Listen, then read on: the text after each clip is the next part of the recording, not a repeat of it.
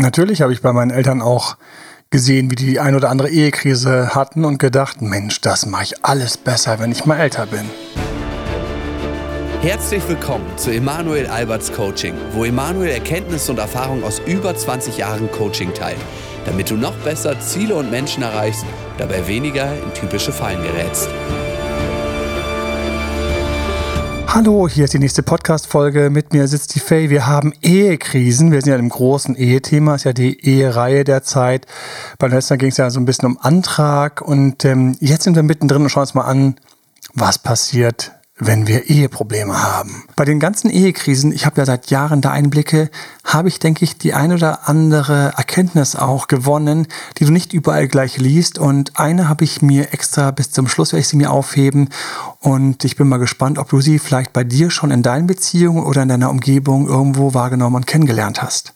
Und immer schön euch dabei zu haben beim Podcast. Emanuel Albert hier per Team at emanuelalbert.de kannst du selbst auch Fragen ausrichten. Auch übrigens auf Instagram, Date Dr. Emanuel. Was haben wir denn für Themen? Genau, dann steigen wir doch mal rein. Was sind denn typische Probleme, die du in einer Ehe erwarten würdest, erkennen kannst, die du so jetzt in der ich sag mal, normalen, einjährigen, laufenden Beziehung unverheirateter Menschen nicht erkennen würdest? Also Schwierigkeit, die wir klassischerweise bei einem Ehepaar haben, ist, dass sie durch diese einjährige unverheiratete Phase längst durch sind. Das heißt, sie haben längst diese ganzen aufgeregten, lustigen, netten Kleinigkeiten. Wenn ich so einem Paar zuschaue, wenn wir mal so rum anfangen, wenn ich also so ein Paar neben mir habe, das so ein Jahr zusammen ist, dann sehe ich lauter kleine, süße Details, die man sich immer wünscht, wo einer zum Beispiel den anderen reizt und das neckt und irgendwas Böses sagt, vielleicht, un, also ohne dass er es mit Absicht gemacht hat, versehentlich, ungewollt, rutschen ihm solche Sachen raus.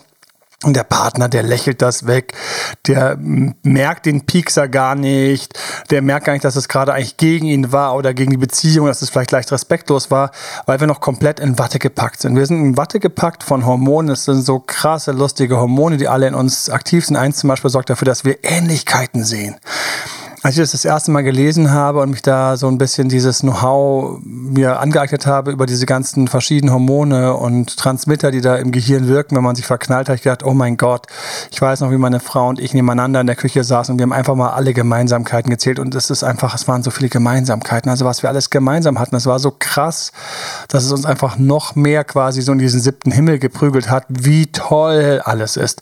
Und ähm, es war später sehr ernüchternd, als ich dann da in meinem Studium dann über solche Sachen gestolpert bin, dass es eben dafür tatsächlich eigene Botenstoffe gibt, die dafür sorgen, dass wir Ähnlichkeiten stärker wahrnehmen. Ich meine, wie geil ist das? Dann stell dir mal vor, das könnte man abfüllen. Das wäre die mhm. Hammerdroge für Leute in Beziehungen. Die würden alle sagen, oh, schau mal, wir wohnen in einer gemeinsamen Wohnung. Wir sind ja so gemeinsam. Das würde schon reichen. Jetzt ist es so, die Wohnung ist ein Knast mhm. bei einer Ehekrise. Das heißt, ich habe, wenn ich solchen Leuten zuschaue, vor allen Dingen, und das kennt auch jeder, du findest einfach unglaublich viele Kleinigkeiten, wo die sich einerseits total gut kennen und eingespielt sind, was ihnen gar nicht bewusst ist, mhm. wie gut sie eingespielt sind. Also, wenn man Leuten zuschaut, dann ist irgendwas mit dem Kind und dann du fast ungesagt oder unabgesprochen, unabgesprochen ähm, holt er dann ganz schnell hinten nochmal diese speziellen Taschentücher, die ihr fehlen, während sie das Kind windelt und so weiter und so fort. Das ist also, du hast lauter solche Abläufe, die sind unglaublich rund und gut. Die hast du bei frischen Paaren natürlich nicht, aber diese ganzen tollen runden Abläufe sind dem Paar gar nicht bewusst. Sie sitzen auf ganz konkreten Schmerzthemen. Und immer wenn die Schmerzthemen angesprochen werden, berührt werden dann jault der entsprechende Ehepartner auf. Also haben die Schmerzthema, dass zum Beispiel ihr Beruf irgendwie nicht richtig will und sie sich mhm. zu wenig dafür engagiert. Und es kommt irgendwas auf Beruf, dann haben die beiden anschließend Streit. Und es ist unangenehm zuzuschauen. Dann kommt wieder die Leier und alle kennen diese Leier und sie selbst kennen diese Leier auch. Sie kommen sofort in diese Runde, wo, ja, ich weiß, wenn du das gemacht hättest an meiner Stelle, hättest du schon längst das und das gemacht. Tut mir leid, dass es mich so leicht fällt und außerdem sehe ich das alles anders und ich finde es überhaupt nicht wichtig, dass man da jetzt so eine Marketingaktion macht. Ich finde, man muss halt erstmal sich zusammensetzen und diese ganzen Produkte entwickeln und so und dann kommt und dann haben die sofort ihr Streit und er sagt natürlich, nein, genau andersrum muss man es machen, damit es funktioniert. Und das ist das Ding bei Leuten, die länger zusammen sind, dass alles läuft ziemlich gut, eingespielt, durchaus harmonisch, sie merken es nicht. Aber an den Schmerzthemen große Explosion. Große Explosion. Ich empfehle ihn dann beim Paaren und du kriegst leider auch, und dann gerade mit meinem Blick für diese Sachen, sofort diese Sachen springen dir sofort ins Auge. Wir sitzen am Tisch und sie sagt, ach, ist ja so schade. Ja, also er ist ja einfach da ein bisschen zu still. Und du denkst ja sofort, das ist ihre Leier die sie seit Jahren predigt, dass er zu still ist.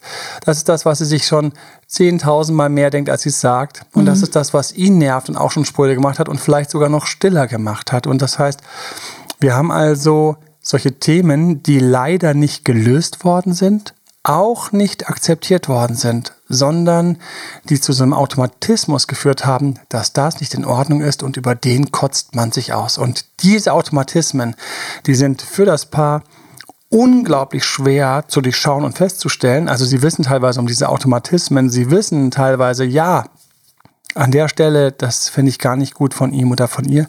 Und das müsste ich mal anders sehen, aber mit müsste, da merkst du schon, es wird nicht anders gesehen. Mhm. Und was für mich wichtig ist, so ein Einblick. Wir sind nach solchen kleinen Streitsituationen oder so kleinen emotionalen Auseinandersetzungen wir als Menschen werden ganz schnell süchtig danach. Das heißt, das ist für unsere Psyche vor allen Dingen auch eine Abwechslung. Nicht nur Haichi, Bombaichi und Ai, Ai, Ai, sondern auch mal so, oh, das finde ich total kacke von dir und überhaupt, das regt mich so auf und überhaupt, ich weiß überhaupt nicht, ich habe doch immer gleich gewusst, dass ich sowas überhaupt nicht mag. Ich hatte schon bei früheren Beziehungen. So, da merkst du richtig, wie jemand sich so, so heiß mhm. keift. Und dieses Heißkeifen ist den meisten Leuten gar nicht bewusst. Das sind teilweise schon Gewohnheiten, aus denen Süchte geworden sind. Das heißt, die Psyche, die braucht ab und zu schon, wenn das diese Person häufiger hat, diese Momente, wo es knallt, weil Knallen ist für die Psyche eine Abwechslung. Ja, denk mal an den James Bond. Bei einem James Bond, da ist nicht alles immer glatt und er steigt in das tollste Auto und hat durch die hübscheste Frau und sieht selbst auch natürlich ganz großartig aus, sondern nein, da gibt es diese vielen Momente, wo der Bösewicht böse ist, wo, wo er dann rausgeschmissen wird oder nicht mehr quasi arbeiten darf. Ihm wird die Lizenz entzogen und die Waffe wird am besten noch geklaut und am besten sieht man ihn auch noch aus, dass er nackt irgendwo in der Wüste liegt. Und mhm. jetzt wird der Superman natürlich von dort aus schaffen, den Fall zu lösen. Und wenn wir uns die Filme anschauen, dann müssen wir von den Filmen lernen. Wir als Psyche finden Abwechslung und verschiedene Emotionen eigentlich interessant und kurzweilig.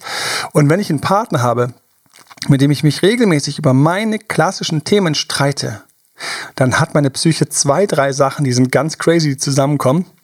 Und das sind Sachen, ähm, ich liebe an der Stelle auch so ein bisschen die Schule von Tony Robbins. Tony Robbins ist ein recht bekannter Coach, der vor allem in Amerika rum ist, aber auch von einem, eigentlich alle, die englischsprachig sind, kennen den, die sich für Coaching interessieren. Und er beschreibt eben sechs Grundbedürfnisse, die ein Mensch hat, so laut seiner Schule. Und ich muss auch ganz ehrlich sagen, ich möchte es auch ein bisschen relativieren. Es gibt ganz verschiedene Grundschulen, was so die Grundbedürfnisse von Menschen sind, psychisch gesehen. Und bei ihm ist es so, was er stürzt sich auf diese, die großen. Und zwar eins ist, ein Mensch will Sicherheit, ein Mensch will Abwechslung, ein Mensch möchte für einen Menschen wichtig sein, Bedeutung haben und ein Mensch will im Kontakt mit anderen treten. So, das sind einfach mal so, die beschreibt er die vier. Neben noch zwei, die da lauten, ein Mensch will sich weiterentwickeln, wenn ihn das eventuell interessiert, aber das gilt wohl nicht für alle, sondern nur für die, die so ein bisschen weiter sind. Und ein Mensch möchte eventuell auch anderen helfen. So, die vier und wenn laut seiner Schule, wenn drei regelmäßig durch ein Verhalten erfüllt werden, wird es laut seiner Schule zu einer Sucht. Ich meine, das braucht man auch gar nicht laut seiner Schule zu sagen. Es ist einfach so, wenn wir ein Grundbedürfnis berühren, dann ist das für den Menschen etwas, was natürlich etwas ist, was die Psyche sich merkt und was sie auch wiederholt.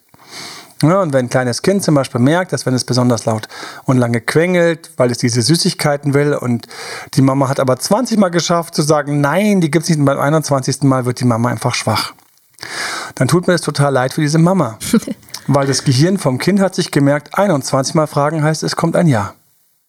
Das Kind reflektiert nicht, ob das für die Mama ätzend war oder doof war oder peinlich war oder die Hälfte davon in der Öffentlichkeit stattgefunden hat. Das Kind registriert nur 21 Mal Fragen und ich kriege was. Das macht das Gehirn. Das Gehirn hat also unglaublich schöne Mechanismen, um Erfolg und Misserfolg von Aktionen zu speichern, damit natürlich das, was funktioniert, das nächste Mal schneller und eher probiert wird. Das heißt, das Kind wird beim nächsten Mal umso leichter 21 Mal fragen.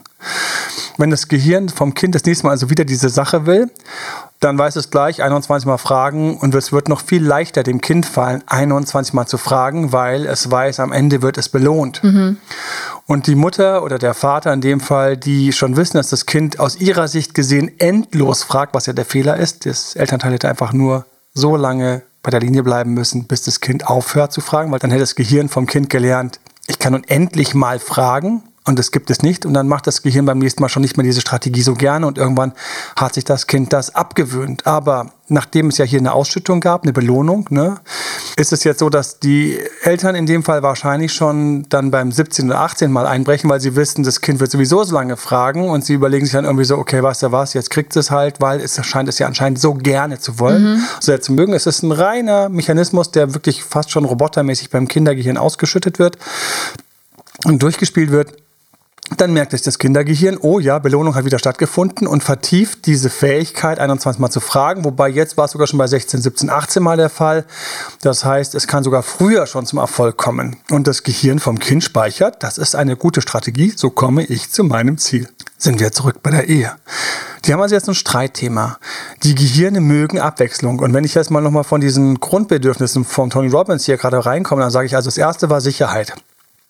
Der Mann weiß, er muss nur was vom Job von der Frau ansprechen und mit einer hohen Sicherheit reagiert sie darauf, allergisch, hysterisch etc. Das heißt, mit einer hohen Sicherheit schafft er mit einem kleinen Ding, sie zu triggern.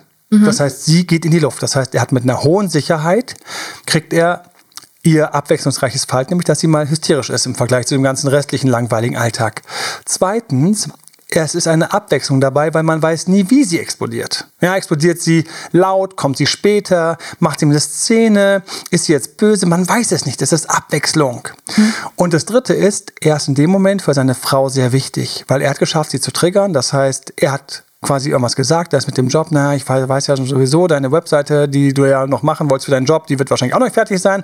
Mhm. Bumm, sie fliegt in die Luft, er weiß nicht genau, wie sie in die Luft fliegen wird, aber sie tut es und in dem Moment ist er unglaublich wichtig für sie. Und was den beiden nicht bewusst ist, ist, dass die jetzt in ein Theaterspiel gehen, ein Drama gehen, was sich im Grunde genommen zigmal wiederholt hat und wiederholt und wo er mit Sicherheit dieses Drama kriegt und er kriegt jetzt gerade drei Sachen schon. Er kriegt die Sicherheit, dass es das Drama gibt. Er kriegt die Variante, die Varianz, weil das Drama wird immer ein bisschen anders sein. Und er ist in dem Moment für sie sehr wichtig. Man könnte noch den vierten dazu nehmen. Die beiden werden sich jetzt, auch wenn es nur argumentativ verbal ist, näher kommen. Ja, so. Und deswegen und ich finde es ganz spannend. Für mich ist eine echte Größe der John Gottman.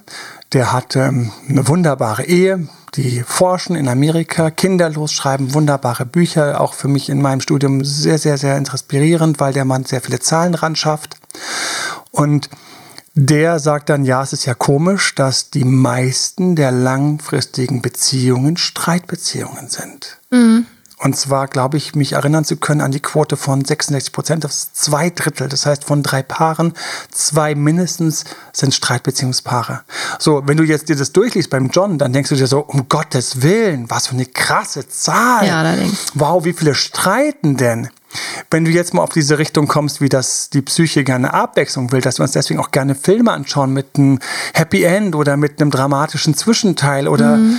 Herzschmerz, wenn du also weißt, dass die Psyche eigentlich die Abwechslung und das Intensive und auch mal quasi den Pfeffer liebt und sucht als Abwechslung zum Rest, dann weißt du, dass die Menschen mit ihren zwei Drittel Streitbeziehungen teilweise einfach nur eine andere Strategie gewählt haben, ihre Beziehung zu leben. Und das ist mal ganz neutral gesprochen, ist es eigentlich ziemlich offensichtlich. Aus der Sicht jetzt von mir als Beziehungscoach, der mit Menschen arbeitet und auch jemand, der selbst in einer Beziehung ist und sich mit seiner Frau ab und zu streitet, das tue ich natürlich, weil ich genauso Mensch mhm. bin es ist natürlich dramatisch, wenn du dann merkst, wie du schon wieder denselben Streit hast und wieder das in dir das Feuer einmal hochlodert und du einfach unter Stress gesetzt wirst und dein Gehirn wird einmal geflutet mit diesen ganzen Hormonen von Aufregung und wie kann sie nur und so weiter und bap, bap, bap, bap, bap, bap. und wie Jesse James stehst du plötzlich so 12 Uhr, High Noon stehst du da, hast links und rechts ein Revolver, ja, alles zurückgeklappt, den Mantel, damit du hier wirklich im Sonne mit deinen beiden Revolvern jetzt schneller ziehst und du bist natürlich bis unter die Messer, also bis unter die Oberlippe, bist natürlich mit Messern bewegt bewaffnet und kann sich auf den anderen stürzen. Und so sieht es ja aus, wenn Leute dann so richtig in ihre Streitthemen reinfallen. Und deswegen ist für mich eine der wichtigsten Erkenntnisse, dass unsere eigene Psyche teilweise süchtig danach ist. Das heißt, für mich beginnt die Reise nicht damit zu sagen, oh, was macht denn ihr da für einen Blödsinn? Mhm. Sondern für mich beginnt die Reise damit zu sagen, an welche Gewohnheiten habt ihr euch als Paar gewöhnt?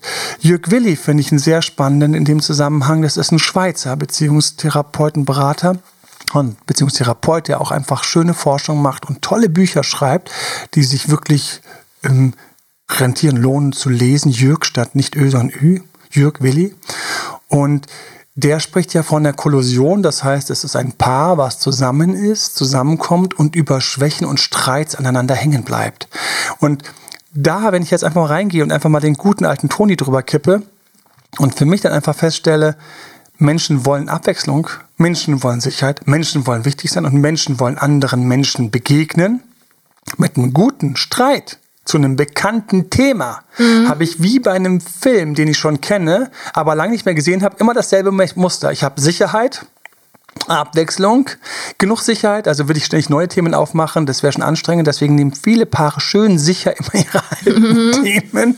Ja, guilty as charged, kann nur meine eigene Hand heben, ja, hier auch schuldig im Sinne der Anklage. Und ähm, zweitens die Abwechslung. Drittens, ich bin in dem Moment massiv wichtig für meinen Partner. Und viertens, ich habe eine Berührung, Begegnung.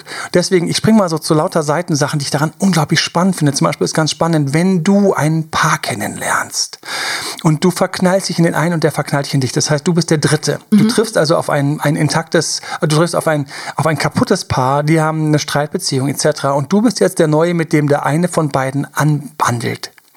Ich fand das schon immer spannend, dass dieser Dritte sehr wenig Chancen hat, wenn das Paar an sich noch so richtig schöne blutige Streits hat. Blutig im Sinne von wie blutiges Stück Fleisch. Also wo es noch richtig hoch hergeht, wo es mm. nicht, wo, wo, wo noch richtig so, wo noch richtig innen drin die Emotionen hochkochen, weil der Neue, der Dritte, der schafft zwar so einen ganz netten, ja, so eine nette Abwechslung, so einen netten Harmonieschub dem einen zu geben, mit dem er anwandelt. Aber in Wirklichkeit trifft er auf ein Paar, was total miteinander verzahnt ist. Mhm.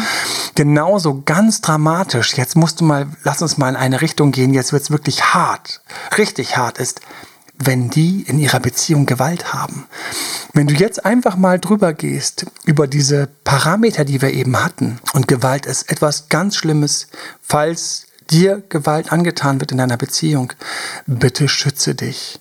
Geh wohin, es gibt Stellen, es gibt das alles. Nur, man redet sich teilweise den Mund fusselig, weil eben das natürlich auf der Skala der Emotionen, die jetzt erlebt werden können, das so krass ist. Also diese Raketen, schwarze, schwere Raketen, die fliegen noch höher als alles andere. Mhm.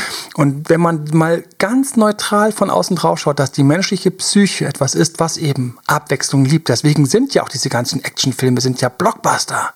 Du hast ja keine Benjamin Blümchen Filme, wo 90 Minuten lang alles schön ist. Sowas wird nie ein Blockbuster. Blockbuster wird, weißt du, wenn er, wenn die zusammen in der Titanic untergehen und dann liegt er da und sie ist auf der Scholle und er erfriert langsam während da noch irgendeiner pfeift im Hintergrund.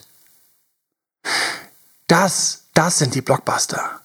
Weil da das Drama einfach so krass ist und die menschliche Psyche, das ist das große Thema für mich, wir lieben die Abwechslung, wir lieben das mhm. Drama und dann holen wir es uns mit unserem Ehepartner und wenn dann Gewalt mit reinkommt und ich habe leider auch ein paar Paare kennengelernt, die kommen nicht so leicht auseinander. Die kleben aneinander teilweise wie Pech und Schwefel. Also sie verteidigt ihn dann in den guten Phasen noch gegen andere.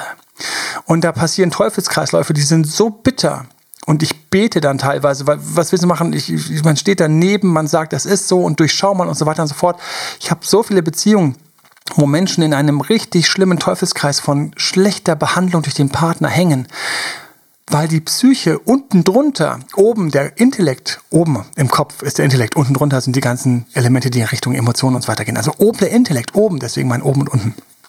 Oben der Intellekt der sagt noch, das ist der, der richtig rechnen kann, wie 4 und 4 mhm. ist 8 und 8 hoch 2 ist 64. Das kann der Intellekt. So. Aber der sagt, die tut mir nicht gut. Die verarscht mich, die, die, die, die schimpft mich, die macht mich lächerlich. Aber darunter die Emotionen, fast schon qualvoll lustvoll. Wissen, dieses Theater kriege ich erstmal mit niemand anderem. Und was ist, wenn mich kein anderer mehr nimmt, weil ich in Wirklichkeit einfach kaputtes Gut bin, damaged good. Ja, was ist, wenn das der Fall ist? Und dann bleiben Leute einfach an solchen Beziehungen hängen. Ich glaube, darauf wollten wir gar nicht hinaus. Und ich bin gerade hochemotional, weil das ganze Thema hochemotional ist. Mhm, Aber ja.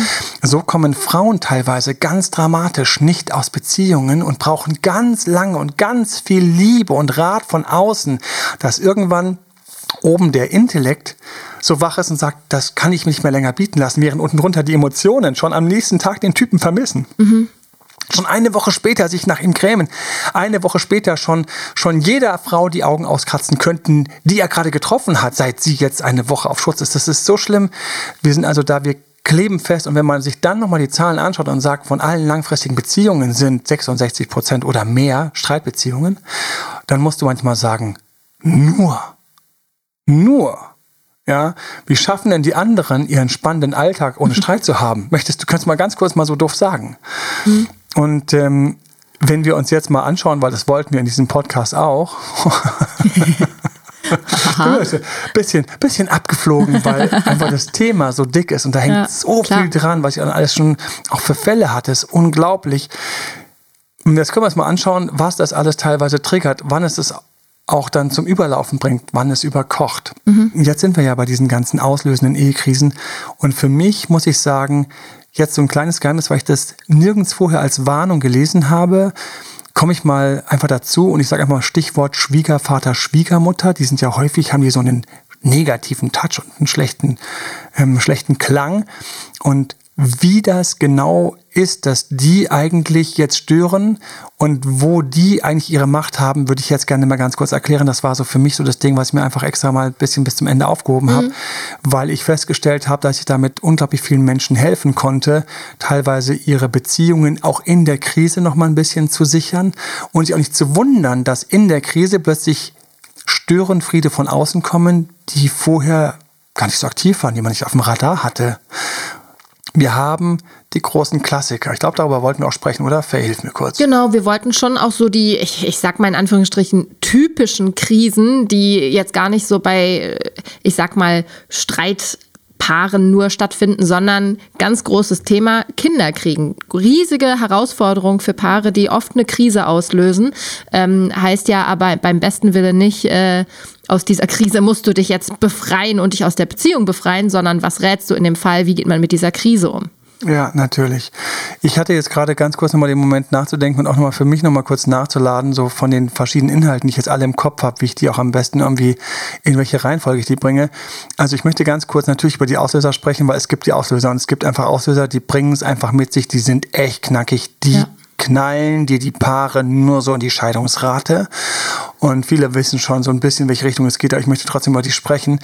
Und wir haben einen anderen Podcast, das möchte ich einfach schon mal kurz ankündigen, der später folgt. Da geht es so ein bisschen um Paarberatung, Eheberatung. Und da werde ich auch nochmal recht eiskalt auch so mal ein bisschen reingehen und mal Tacheles reden, weil da wird vieles auch als relativ leicht und nett und dann holen wir uns mal eine Paarberatung und so einfach ist es nämlich nicht. Wir mhm. haben hier ganz andere Gegner am Start. Für jeden, der sich das jetzt angehört hat, der kann das jetzt schon mit mir so äh, nachvollziehen, dass wir teilweise unglaubliche Trägheit mitbringen. Das werde ich an einer anderen Stelle im anderen Podcast mir mal die Zeit nehmen, da ein bisschen einzusteigen ähm, aus der Sicht, aus der Paarberatung, weil da wird es jetzt weitergehen, sowohl mit John Gottman, er hat Vorschläge, aber es sind auch Sachen, die teilweise funktionieren und nicht funktionieren. Es gibt andere, die Vorschläge haben. Es gibt viele, viele verschiedene Ansätze. Es lohnt sich auf jeden Fall. Ich finde einfach, um eine bestehende Beziehung zu kämpfen, lohnt sich in jedem Fall. Wir gehen ähm, bei der Paarberatung in dem Podcast nochmal so ein bisschen tiefer auf ein paar Elemente und Details ein, die ich jetzt einfach alle weglasse die alle sehr, sehr spannend werden, jetzt hier anzufügen, wenn es nämlich darum geht, in die Lösung von solchen mhm. Themen. Gibt es Lösungen? Und wir sind noch da, wo wir schauen müssen, bevor wir in die Lösung kommen, was knallt so richtig rein? Und die Schwierigkeit, die ich habe vorneweg, die du häufig nicht so in diesen Listen findest, ist, eine von den Punkten ist, dass das Paar sich unterschiedlich weiterentwickelt. Und diese unterschiedliche Weiterentwicklung ist ein massives Problem aus meiner Sicht gesehen und hat teilweise verschiedene Gesichter. Ich sage mal jetzt ein konkretes Gesicht. Ich will jetzt Familie und Kind. Und Achtung, jeder würde erstmal sagen, oh, das Problem von den beiden ist, dass einer ein Kind will und der andere nicht. Und ich sage, ja, das ist ein Problem von den beiden. Wir haben noch ein anderes Problem. Sie haben sich verschieden entwickelt. Mhm. Weil am Anfang beim Zusammenkommen der Beziehung, ich muss an eine Beziehung denken, die bei mir ist als großes Thema hatte, als ich mit der Frau zusammengekommen bin, ich wusste, ich will zwar irgendwann Kinder, aber ich wollte zu dem Zeitpunkt natürlich überhaupt keine Kinder. Mhm. Und ich wusste auch, dass es mit der Frau nicht das Richtige ist, Kinder zu wollen. Und trotzdem wusste ich, also das, und das wäre es falsch zu sagen, ja, der Mal, der wollte Kinder, die wollte keine Kinder. Das reicht nicht. Mhm. So einfach ist es nicht. Oberflächlich. Ja. Sondern es hat äh, wirklich häufig ist der Punkt, dass Leute sich verschieden entwickeln. Und ich achte deswegen bei Paaren schon darauf, dass beide so ein bisschen so eine Entwicklung haben. Und zum Beispiel, wann gibt es verschiedene Entwicklungen? Wenn einer zum Beispiel sehr viel in seinem Beruf tätig ist, hat er eine berufliche Entwicklung. Das ist einfach nicht auszuschließen. Angenommen, die haben das klassische Modell und sie hat das nicht so sehr, mhm. haben wir ein Thema. Umgekehrt genauso. Sie arbeitet oder er arbeitet jetzt und hat aber immer einen ähnlichen Job und ist auch so in seiner Art so jemand, der es einfach mag, dass es so ist, wie es ist und so bleibt, wie es ist. Aber sie fängt an, sich weiterzuentwickeln. Von mir aus lernt sie eine Sprache. Vielleicht geht sie rein und macht Coaching, zieht sich Podcasts wie diesen rein, etc. Fängt an, mehr zu wissen, mehr zu kennen und so weiter und so fort. Ja, und was haben wir dann? Wir haben verschiedene Entwicklungen. Und ich habe euch festgestellt, dass viele Paare in ihrer Entwicklung verschieden sind und dadurch, ohne es zu merken, latent arrogant werden. Das heißt, der, der sich weiterentwickelt, schaut immer ein bisschen arrogant auf den anderen runter. Und wenn ich Arroganz in einem Paar habe, dann wird es unglaublich schwer. Dieses, dieses Feuer, was jetzt da lodert, dieses Streitfeuer kriege ich kaum erstickt, weil der Arrogante natürlich nach wie vor weiß, wo er wie Wum Weng irgendwie überlegen ist. Der andere weiß natürlich, dass ihm da plötzlich irgendwie so eine Überheblichkeit entgegenhaucht, schwingt, auf die mhm. er natürlich allergisch reagiert. Und wir haben ein Thema.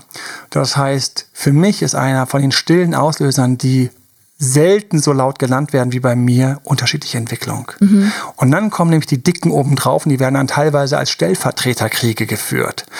Also wenn ich mal überlege, was war vorne das Thema, wir sind zu verschieden. Ich nehme mal das als zweiten, weil der auch nicht immer an erster Stelle genannt wird, aber der ist für mich auch einer an der ersten Stelle. Und zwar, wo kommt der her?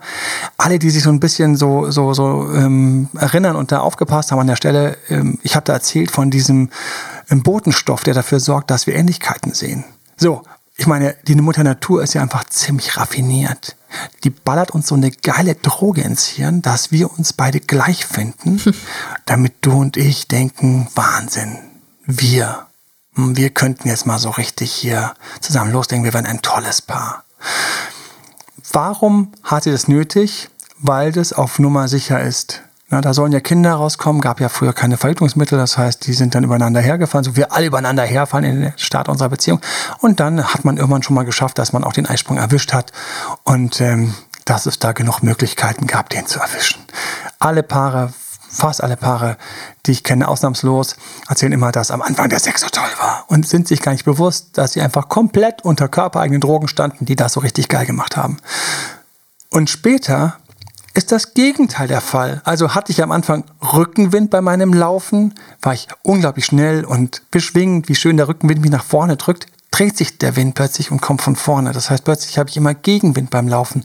Ich bin viel langsamer, es frustriert mich. Die Paare stolpern also reihenweise darüber nach diesen ein, eineinhalb Jahren, wenn diese ganzen Botenstoffe runtergehen. Spätestens nach drei, vier Jahren, wenn das Kind groß genug gewesen wäre, um im Rudel mitzuwohnen, gibt es nochmal einen Drop. Mhm. Und deswegen kommt auch dieses berühmte Konzept her von diesen vier Jahresehen das sind uralte Sachen, die einfach mit einer Zivilisation zusammenhängen, wo Mutter Natur oder unsere Evolution, was immer der Grund, wie auch immer du es nennen möchtest, dafür gesorgt hat, dass das funktioniert, bis quasi die Jüngsten mitlaufen können und ein bisschen was machen und verstehen.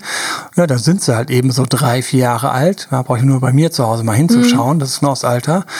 Und dann ist jetzt aus Fortpflanzungssicht nicht mehr nötig, dass die beiden zusammenbleiben. Das heißt, wir Paare, wir müssen uns bewusst machen, dass wir jetzt eigentlich gegen den Wind kämpfen. Und das sagt uns keiner. Keiner sagt uns, genießt diese geile Startphase, die ist nur zum Kinderkriegen da.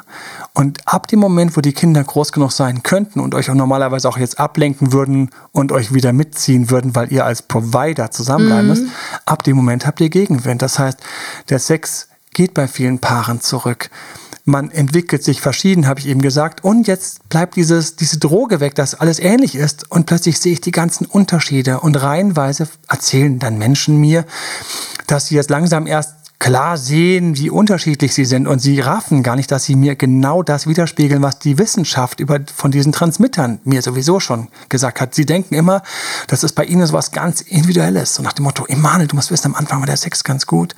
Am Anfang hat das wunderbar geklappt und jetzt, ähm, keine Ahnung, aber ich sehe nur noch Unterschiede und ich glaube, wir sind die Falschen füreinander und das ist der Fehler.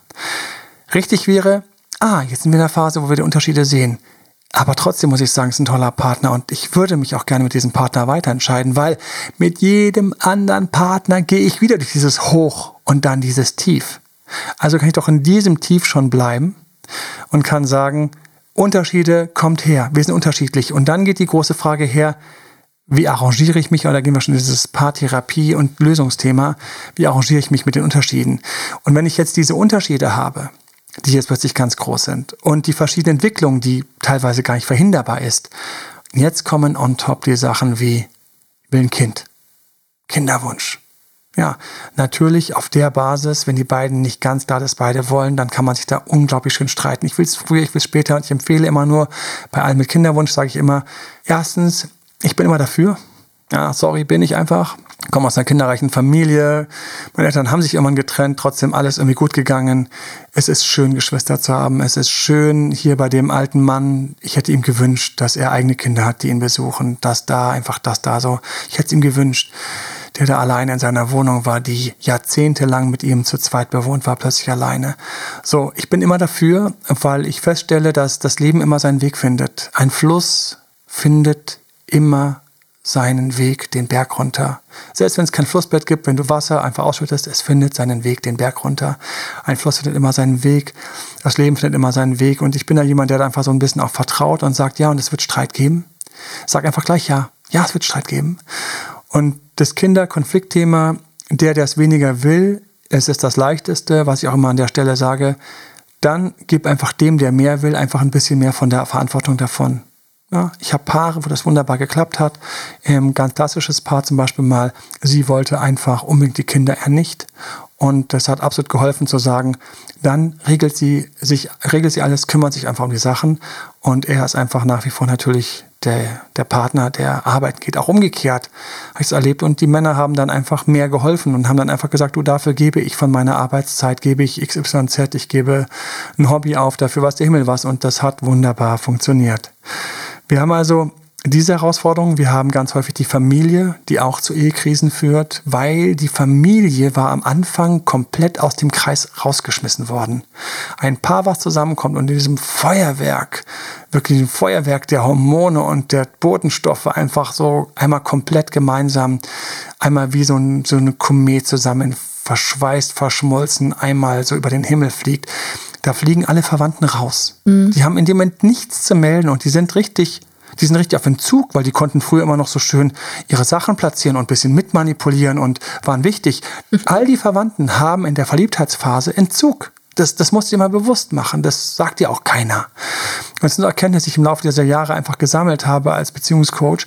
Und die wenn dann die Probleme zwischen dem Paar entstehen, entstehen Risse und da wachsen die wie Unkraut wieder zurück und gehen in diese Risse rein. Das heißt, ganz häufig werden die Krise, werden die Krisen durch die Verwandten, und zwar nicht alle, sondern immer ein paar, gerade die Verwandten, die dann Nachholbedarf haben oder denen im Grunde genommen was fehlt, die gehen unglaublich gerne da rein und gehen genau in diese Risse rein und machen die Risse größer. Und da ist mein Tipp immer, nimm dir die Verwandten, die nicht diesen Entzug haben und jetzt die Lücken gerne füllen, nimm diese Verwandten als Ratgeber, weil die haben immer dasselbe, die sagen, ach komm, schau mal, ach, ihr seid noch zusammen, schön. Ach, schön, das war schön, euch zusammen an Ostern gesehen zu haben. Hab mich gefreut, weil die helfen dir und sorgen noch ein bisschen dafür den Rückenwind. Haben wir noch was vergessen von dieser Seite hier? Nee, ich würde sagen, im nächsten Podcast widmen wir uns tatsächlich eher so den Lösungsversuchen und Vorschlägen. Ehekrise haben wir jetzt einen guten Einblick. Ähm, aber trotzdem lassen wir die Leute jetzt ein bisschen in der Luft hängen. Ja, das ist so. und die Lösung kommt in der nächsten Folge. Die Lösung kommt in der nächsten Folge und es kommen schöne Lösungen. Und bis dahin auf Instagram datedoktoremanuel.de. Äh, Date Emanuel, Alter, ich sag's immer falsch, weil die Website heißt datedoktoremanuel.de. Aber auf Instagram heiße ich Date Emanuel. Ich freue mich dort. Ich antworte gerne auf alle möglichen Fragen. Und natürlich haben wir YouTube auch dort, wo immer oder auf Google Maps immer Albert Coaching eingeben Ich freue mich immer über eine 5-Sterne-Bewertung. Ich freue mich immer über einen Daumen hoch. Es inspiriert uns als Team. Und beim nächsten Mal schauen wir ein bisschen mehr in die Lösungen. Das war Emanuel Alberts Coaching-Runde. Mehr Infos zu Coachings und Trainings bekommst du auf www.emanuelalbert.de und speziell zum Beziehungscoaching auf www.datedremanuel.de.